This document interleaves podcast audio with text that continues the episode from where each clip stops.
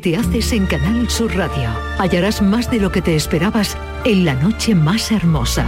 Misterios, historia, ciencia, crecimiento personal. Este verano, los viernes y los sábados, desde las 11 de la noche, con Pilar Muriel. Y siempre que quieras, en la radio a la carta. Sumérgete en Andalucía. Sumérgete en Canal Sur Radio. Hace una década se halló un extraño artilugio en el sótano de la mansión de Faustino Morel, coleccionista de arte, filántropo, escritor de vodevil y onanista declarado, que vivió a comienzos del siglo XIX. Se desconoce la fecha de construcción de dicho aparato, su fabricante, motivo e incluso función. El radioscopio. Hay mucha más ciencia de la que crees.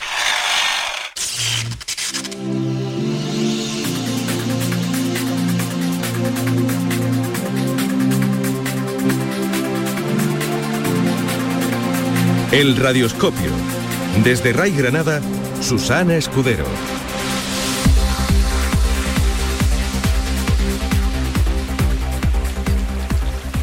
Emilio, estoy empezando a cansarme de estar aquí sentada, jolín. Este libro tuyo es un rollo. ¿Para qué sirve un libro si no tiene diálogos ni ilustraciones? Susana, es un tratado de astrofísica. Oh, Dios mío, llego tarde. Emilio, ¿has escuchado eso? Sí, que alguien llega tarde. Shh, cállate ya. Emilio, que lo ha dicho ese conejo blanco, pero que es que lo ha dicho después de sacar un reloj del bolsillo del chaleco. ¿Tú has visto alguna vez un conejo con chaleco? Venga, vamos a seguirle. Que estoy leyendo, Susana. Emilio García, o me acompañas o me busco un astrónomo del Instituto de Astrofísica de Andalucía que sí acabará la carrera para hacer el programa. Joder. Vamos, que se ha metido por esa madriguera. Pues yo por ahí no quepo, ¿eh? ¿Cómo que no? Venga, ya verás como si... ¡Ahí vamos! Que no me, que no, no me empujes.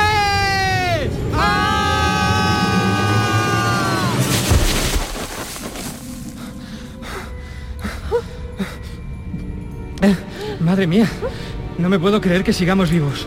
Pero ¿qué conejo puede hacer una madriguera tan profunda, por Dios? Y tan rara, pero que estamos en el medio de un pasillo. Por mis bigotes y mis orejas. ¿Qué tarde se está haciendo? Por ahí va, venga, vamos. Pues adivina por qué puertas ha ido. Estamos rodeados de ellas. Mira, mira, mira, detrás de esta es una pasada lo que estoy viendo por la cerradura. Tú te debes pensar que yo soy una silífide y tú otra, que por ahí no cabemos, chata. A ver, ¿no llevas encima el radioscopio? Pues dale a miniaturización y así podemos pasar. Pues también es verdad. Ya que estamos aquí, Espera, que me llevo esta botella de aquí. Tiene que estar bueno porque la etiqueta dice BBM. Mira, pues ya que estás, coge también esa caja que dice cómeme, que ya tengo un poquito de gusa, para luego. Venga, allá vamos. Miniaturización. ¡Perfecto! ¡Venga, vamos!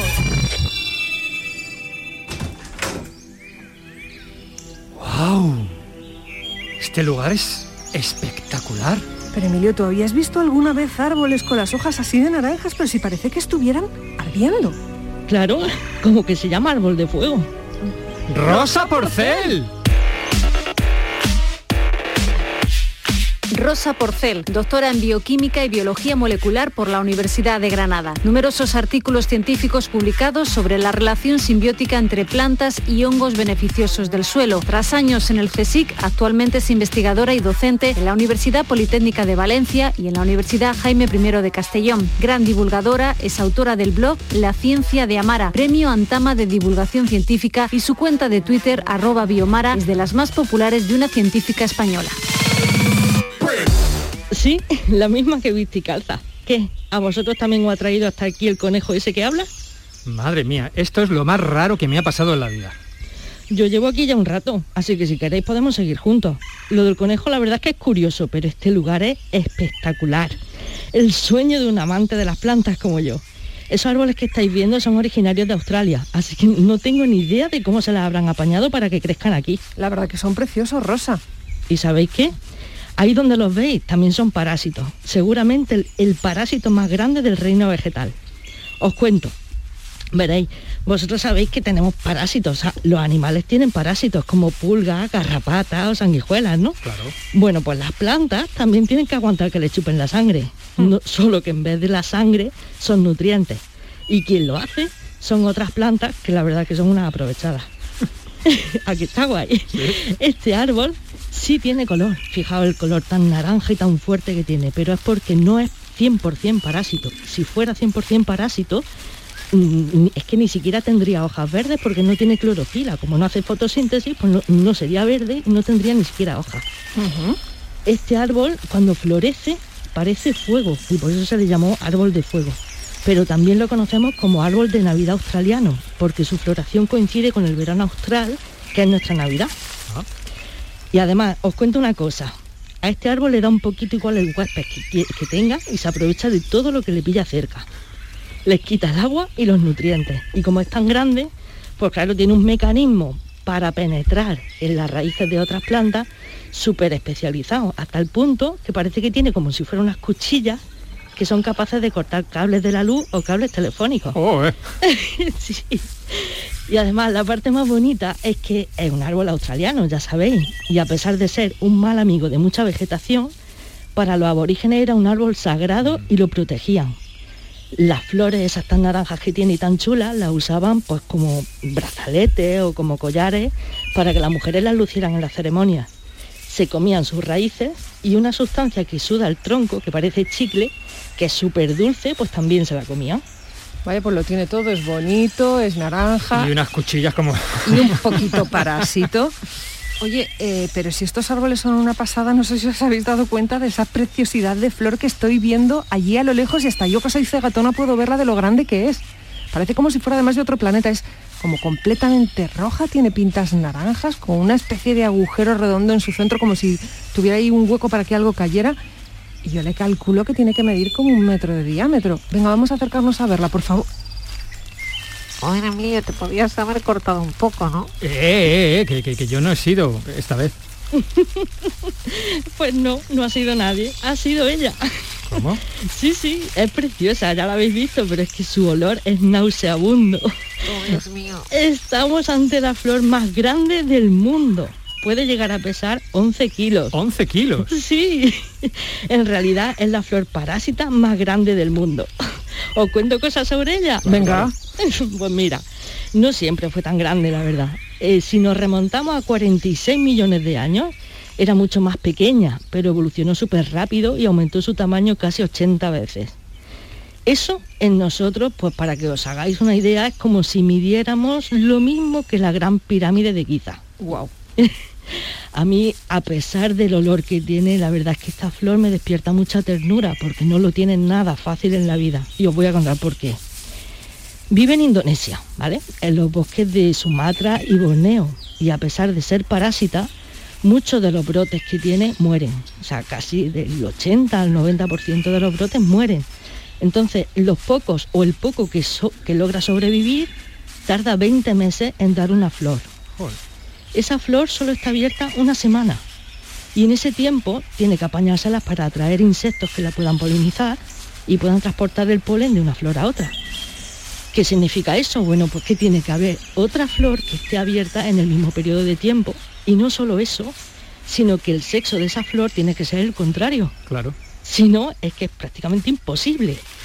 Así que si a todo eso le sumáis que ha sido una flor muy utilizada en medicina tradicional china y que claro, como es tan bonita y tan curiosa y tan extraordinaria, pues hay mucho turismo y mucha gente que ha ido por allí a verla, pues muchas especies de esta planta están en peligro.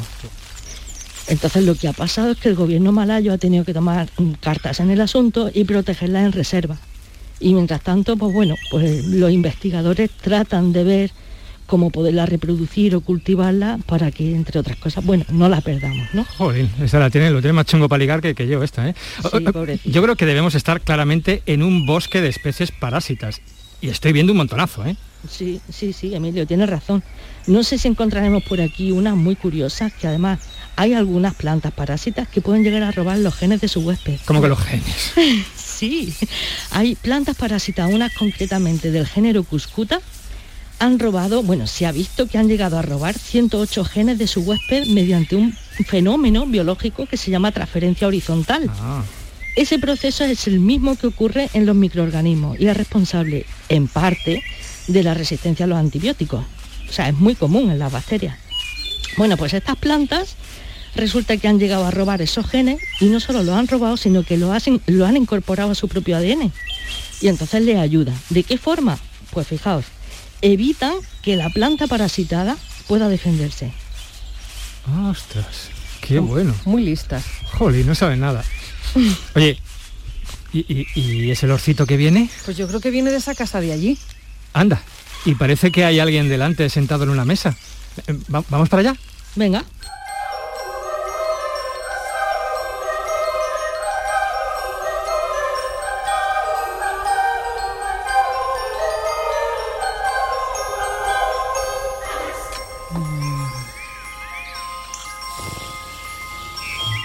¿Qué día del mes es hoy, sombrerero? Estamos a cuatro. Dos días de retraso. Te dije que la mantequilla no sería buena para la maquinaria del reloj. Era la mejor mantequilla, liebre. El lirón se ha vuelto a dormir. Ah, o- o- hola. ¿Les importa si nos sentamos con ustedes y picoteamos algo? Es que tengo una gusa que no me aguanto ya. Anda, qué reloj tan divertido, pero si dice día del mes, pero no dice la hora. ¿Por qué tendría que decirla?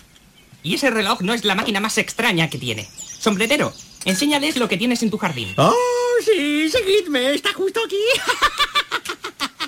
Llegáis justo a tiempo de ver mi siguiente experimento. y ahora, querido Ficus, serás tú el que se someta a mi máquina de la verdad. Pero no me contestes ahora. Hazlo después de la publicidad. ¿Y a este qué le pasa? Uy, ese está regular de lo suyo. El sombrerero es un fan de la obra de Cliff Baxter, un especialista en interrogatorios de los años 60 en la CIA, donde fundó la unidad de poligrafía. El tío era muy bueno y hasta entrenó a los agentes para que aprendieran a usar el polígrafo, pero un día se le fue un poco la tuerca y empezó a someter al detector de mentiras a sus plantas. En 1966 conectó el polígrafo a una drácena, una planta muy típica de oficinas y hogares, para ver cuánto tardaba en llegar el agua de riego a las hojas. Vio que la curva del polígrafo era exactamente la misma que la de las personas cuando se excitaban positivamente. Así que comprobó a ver qué pasaba con las emociones más fuertes, las de las personas cuando se sienten amenazadas. Quemó una hoja y la señal se disparó. Pero es que también pasaba cuando a mitad de la noche solo pensaba en dañarla. Hasta ocurría cuando dañaba a otra planta en otra habitación. Baxter estaba convencido de que tenían telepatía y conciencia. Hasta llegó a publicarlo en 1968. El sombrerero intenta replicar sus experimentos. Sí, claro. Lo que no dice es que lo publicó en una revista de parapsicología. Y no sabéis la que se lió, porque claro, los métodos eran muy poco científicos y al final nadie jamás logró replicar esos experimentos. Así que dudo mucho que lo consiga el sombrerero. Jolín, con lo bonito que hubiera sido de ser cierto. Sí, Susa, pero no te creas. Si le pusiéramos un micrófono, podríamos escuchar que las plantas sí se comunican con nosotros mediante ultrasonido. Venga ya. Sí, bueno, a ver, no exactamente con nosotros, pero sí lo podemos detectar. Mira, hace, me parece que fue justo un año, creo que fue en diciembre del año pasado, que unos científicos de la Universidad de Tel Aviv, en, en Israel, pues registraron ultrasonidos emitidos por el aire que producían plantas de tomate y de tabaco. Y esos sonidos eran inaudibles para el oído humano. ¿Cómo lo hicieron? A ver, cogieron esas plantas y les cortaron el tallo o bien dejaron de regarlo. Entonces sí es verdad que las plantas pueden emitir sonidos e incluso nosotros podemos llegar a oírlo. Si tú tienes un poto en tu casa o cualquier planta que no la hayas regado durante mucho tiempo, o sea que tenga sequía, y de repente la riegas, tú afina el oído. Verás cómo eres capaz de escuchar un burbujeo. Ese burbujeo se llama cavitación, se debe a la cavitación. Y eso se debe a que los gases disueltos en el agua, cuando están bajo tensión, pues escapan y forman burbujas que se expanden y al explotar generan pequeñas vibraciones. Mm. Madre mía. Y fíjate si hay algo común, que hay polillas que usan plantas de tomate o de tabaco para dejar sus larvas. Pero si han escuchado que esas plantas han emitido esos sonidos, que se supone que son sonidos de estrés, pues no las eligen y se van a buscar otras plantas. Eh, eh, espera, Rosa, ¿tú me estás diciendo que las polillas escuchan las plantas del tomate y el tabaco? O sea, vamos a ver, si me entera bien. Que las plantas emiten ultrasonidos. Oye, ¿y también tienen la capacidad de escuchar? Pues parece que sí. ¿Qué me dices? Sí, sí. Mira, hace años, en el 2014, creo que fue en una revista en o, o Ecology, se publicaron unos resultados de un experimento que a mí me encanta contar. ¿Queréis que os lo cuente? Sí, claro. Hombre. Pues resulta que unas plantas de arabidosia, arabidosia es una hierbecilla, pero es una hierba que eh, los científicos utilizamos muchísimo porque es una planta modelo para muchos estudios. Entonces, a esa planta le pusieron unas grabaciones donde se oían a unas orugas masticando hojas, ¿vale? Pues ¿sabéis lo que pasó? ¿Qué pasó? Que al cabo de poco tiempo analizaron esas plantas y vieron que habían sintetizado muchísimas más moléculas que son repelentes de insectos. Y eso era para defenderse. Entonces, lo increíble de todo esto es que no lo hicieron cuando les ponían grabaciones de otros insectos o el sonido del viento. O sea que discriminan perfectamente los sonidos y saben cuáles son los que se asemejan a peligros. Así es. Pero ¿cómo lo van a hacer? ¿No tienen sistema nervioso las plantas para eso? No, es verdad, no, no tienen sistema nervioso, pero no tienen el sistema nervioso como nosotros lo conocemos. Pero sí se ha visto que, bueno, el glutamato eh, es un neurotransmisor en vertebrados y entonces las plantas también tienen glutamato. Y resulta que cuando hay una, un, estrés, la planta en la zona de la planta donde ha recibido el estrés, por ejemplo, una hoja, si le hemos eh, hecho un daño, pues el glutamato inicia una señal muy rápida, rapidísima, que atraviesa toda la planta. De manera que aunque hayamos dañado una sola hoja, pues toda la planta va a reaccionar para defenderse. Efectivamente, es como una especie de sistema nervioso, ¿no? Que Claro. comunica con todo el cuerpo. Claro, por eso alguna gente piensa que tiene sistema nervioso. Pero bueno, a ver, eh, cuando las tocamos les pasa algo parecido. Ellas lo interpretan como una amenaza y ponen en marcha pues todo un arsenal de guerra. Bueno, pues ahora que lo sé, no pienso tocar mis potos para no dañarlos, porque además, Rosa, con lo que nos estás contando no me extrañaría nada que fueran hasta rencorosos. bueno. Los tuyos sobre todo. Los míos sobre todo. A ver, rencorosas no son, yo tampoco, ¿eh? Pero sí, sí tienen algún cierto tipo de memoria. Venga ya. Sistema nervioso y memoria, ahora al final andan. Sí. ¿Conocéis la, la mimosa? La mimosa, Claro. Claro. es una planta que sí, porque las plantas se mueven, ¿no? Pero claro, se mueven a otra, a otra escala temporal. Sin embargo, la mimosa, cuando tú la tocas, se mueve a tiempo real. Tú lo ves porque pliega la hoja. Bueno, pues de hecho se conoce como vergonzosa o no me toques. Esos son los nombres que tiene esa planta. Bueno, pues resulta que lo- los científicos, pues a veces se nos va la olla un poco y hacemos cosas muy raras. Y entonces hay una investigadora, que es Mónica Galriano, que se le ocurrió tirar esta planta en un experimento, pues la tiraba desde una cierta altura.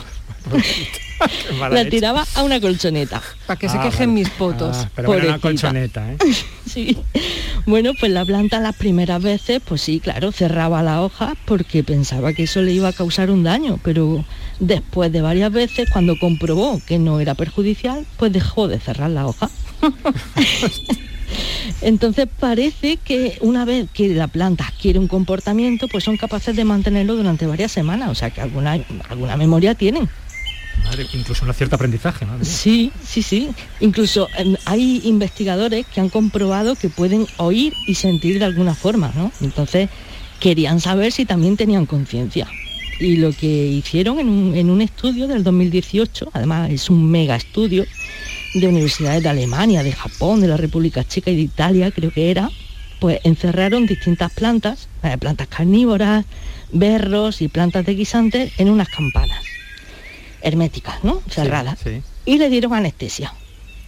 Entonces, ¿Cómo, cómo que le dieron anestesia a un sí, su- suministraron anestesia y esperaron a ver qué pasaba. Entonces, claro, eh, las plantas estaban como dormidas. Incluso la, la planta carnívora, cuando intentaron darle un estímulo similar a un insecto, que la carnívora lo que haría sería cerrar rápidamente las hojas, ¿no? Para coger el insecto, pues no reaccionaba. Entonces, ¿eso significa que estaban inconscientes? Bueno, la, la verdad es que no, porque eh, eh, la explicación es, es común en otros animales y no, a ver, no es rara. Cuando nos proporcionan un anestésico, eso afecta las propiedades de las membranas de, de todas las células, entonces paran esa actividad y cuando se termina el efecto, pues se recupera la actividad. Ahora, hasta ahora lo que sabemos es que solo los vertebrados, los artrópodos y los cefalópodos son capaces de tener una estructura cerebral que les permita el, um- umbral de conciencia. Está chulo, pero claro, todo esto es un, un tema y un área muy sugerente y muy goloso Y muy nuevo, ¿no? Sí, sí. Bueno, em, se estudia desde hace tiempo, pero hoy en día, pues gracias a que tenemos técnicas muy novedosas, cada vez mejores, de biología molecular, de biología celular o de electrofisiología, pues claro, nos permiten hacer experimentos más precisos y descubrir pues nuevas respuestas de las plantas, ¿no? Pero de ahí a llamarle neurobiología vegetal, la verdad es que se han, se han pasado un poco. ¿Es cierto, señor Ficus, que le vieron alternando con una margarita? Yo creo que mejor nos vamos, ¿eh?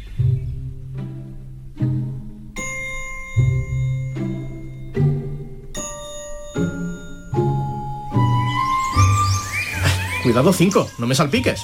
No puedo evitarlo. Siete me ha dado en el codo. Si no lo veo, no lo creo. ¿Pero qué hacen esos tipos vestidos de cartas de la baraja pintando un rosal? Bien, el hecho es que aquí debería haber un rosal rojo. Y por error pusimos uno blanco. Si la reina se entera, nos cortarían la cabeza. La reina y el rey. La reina. ¿Quiénes son estos tres? Emilio. Susana. Rosa. ¿Y esos de la pintura quiénes son? ¿Cómo voy a saberlo yo? ¡Que le corten la cabeza! Piénsalo, querida. Además ahora no tenemos tiempo. Empieza el juicio. ¿Qué juicio? Mirad, el conejo blanco está haciendo de heraldo. Empieza el juicio. Preside la sesión su señoría, el también rey de corazones. Todos los investigados y testigos están presentes. Y también las pruebas. En esa mesa en el centro de la sala están las pruebas. Una fuente con los tomates. ¿Y la pinta que tienen? Un gazpachito ahora, ¿eh? Silencio en la sala. Heraldo, lee la acusación. Caso Nix versus Hedden. ¿Es el tomate fruta u hortaliza? Llamada al primer testigo. El sombrerero. Le ruego que me disculpe por presentarme con esta taza en la mano, pero no había terminado de tomar el té cuando vinieron a buscarme. Verá, yo en realidad sé poco de tomates, más allá de si mienten. Si le interesa... Es suficiente. Puedes irte. Y justo al salir, que le corten la cabeza. ¿Alguien en la sala que pueda alegar algo? ¡Qué locura de juicio! Sí, yo, señoría. ¿Qué? Ay, verá, señoría. En Estados Unidos, en 1883, después, justo después de la Guerra de Secesión, lo que ocurrió fue que el Congreso impuso un impuesto del 10% a las hortalizas importadas, pero no a las frutas. Entonces la familia Nix era dueña de la principal empresa eh, importadora y claro, su producto estrella era el tomate. Si consideraba el tomate como hortaliza, pues tenía que pagar el 10%, pero si era una fruta, no. Así que la empresa emprendió acciones legales contra el recaudador del puerto de Nueva York, un tal Edward Hedden, para que se considerara el tomate una fruta y así poder evitar el pago de aranceles. En ese juicio las únicas pruebas fueron las definiciones en distintos diccionarios y las cotejaron con dos testigos pues, que llevaban más de 30 años en el sector. La empresa decía que el tomate era una fruta, pero tenía semillas. Y los abogados del Estado decían que el guisante, la berenjena o el pepino tienen semillas y sin embargo son considerados vegetales. Entonces, ¿qué? Pues al final el fallo del jurado decidió que botánicamente hablando el tomate es un fruto, igual que los pepinos, calabazas, frijoles y guisantes. Así que, señoría, aunque botánicamente sea un fruto, el tomate es una verdura, por ley. Dejemos que el jurado piense su veredicto. No, no. Primero la sentencia y luego el veredicto. Pero qué tontería si Rosa ya les ha dicho cuál fue la sentencia. Cierra la boca. Pues no lo haré. Que le corten la cabeza.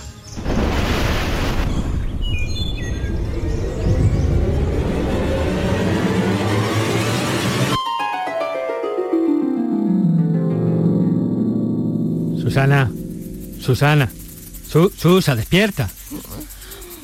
Oye, Emilio, tengo un sueño más raro. Llevas un ratazo dormida. No me extraña, te has puesto a leer y no me has hecho ni caso. Pues claro, tenía que leer el libro Eso no estaba en mi libro de botánica de Rosa Porcel, que la entrevistamos en el próximo radioscopio, que no te acuerdas.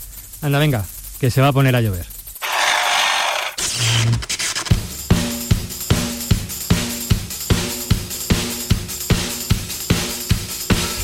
Este programa ha sido posible gracias a la realización de sonido de José Miguel Álvarez, con las voces de los actores Álvaro Rodríguez, Hermógenes Patón, Andrea Bortot, Eva Martínez García, Telémaco Corrales, Eugenia Arrés, María Alarcón Martín, Jesús García y José Antonio Meca, que también les ha dirigido.